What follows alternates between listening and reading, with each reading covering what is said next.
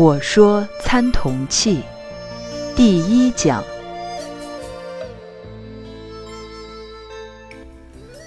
我们书院有关道家哲学思想的课程，从老子、庄子到列子，是一系列连贯下来的。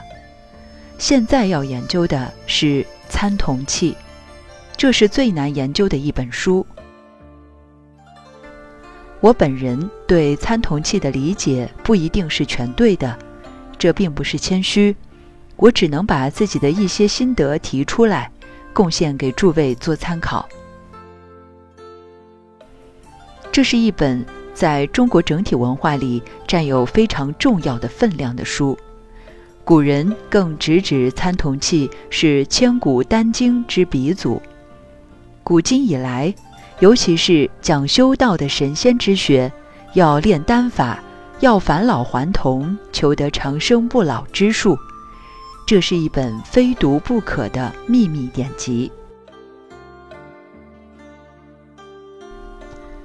不仅如此，它可以说既是哲学的，又是科学的，很多相关学理都来自这本书。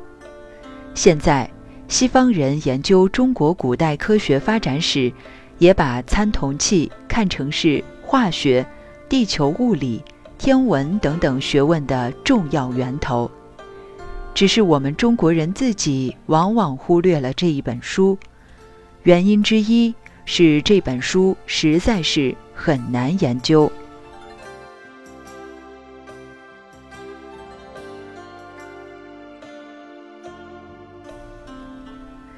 惊人的学说。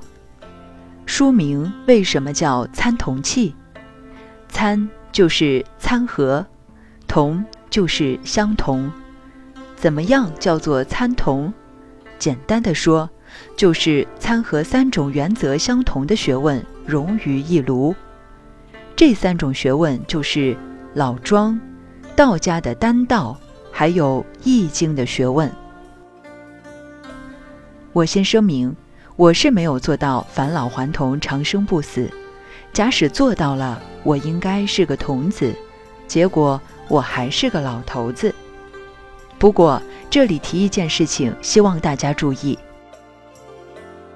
据我所了解，世界上人类都在研究追问生命的来源，也在追问是不是死后有个东西可以存在。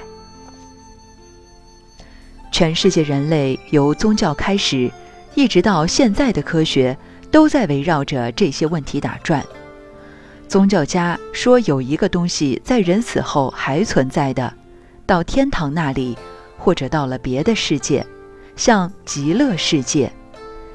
这种说法是不是能兑现，我们不知道。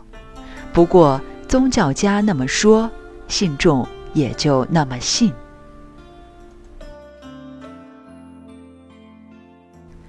对于这些问题，中国道教文化提出来，人的肉体生命与天地一样，是可以永远存在的。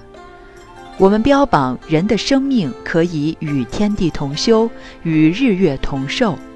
中国文化把人的生命价值提得那么高，并不靠上帝，不靠佛菩萨，也不靠祖宗鬼神，每一个人都有这个资格。每人都可以成圣贤、成仙、成佛，只要能找到自己生命中真正的东西。我们现在活着，真东西没有发展出来，都是假的部分在维持着生命。所以，中国文化大胆地说，人的生命可以与天地同寿，只要太阳、月亮在。宇宙存在，我就存在，与日月一样的长久。我们研究世界各国的文化，不管是宗教、是哲学还是科学，没有敢这样大胆吹牛的。可以说，世界上吹牛吹得最厉害的是我们中华民族。即使只是一种假设，也只有中国文化敢这么讲。其次，道家提出来，可以利用自己肉体的生命功能返老还童、长生不死。外国任何文化也没有敢这样说。将来有没有不管，至少过去没有。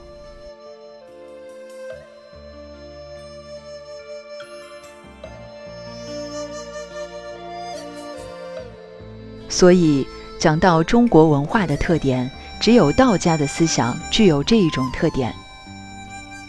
比较接近的是印度佛家的文化，但是佛家在这一方面是不愿多提的。只是偶然录一点消息，在释迦牟尼佛的许多弟子当中，他特别吩咐四个人留行住世，把肉体生命留在这个世界上，等到下一次地球冰河时期过去，另一个劫运来了，世界太平的时候，才交代给下一位成佛者，然后他们四人才可以入涅盘，离开这个肉体。据我所知，只有佛家有这么一个说法，有一点接近中国文化这一方面的消息，这是其他人类文化所没有的。所以，我们站在自己中国文化的立场看来，这一点很值得骄傲。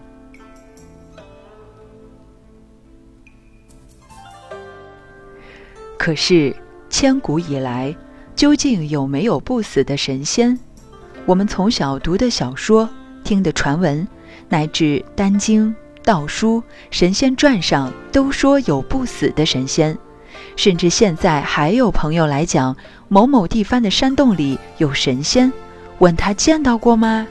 没有，是听某人说的。某人又听他表哥说的。一路追踪下去，连影子都没有了。世界上说神仙，说鬼。多半都是如此。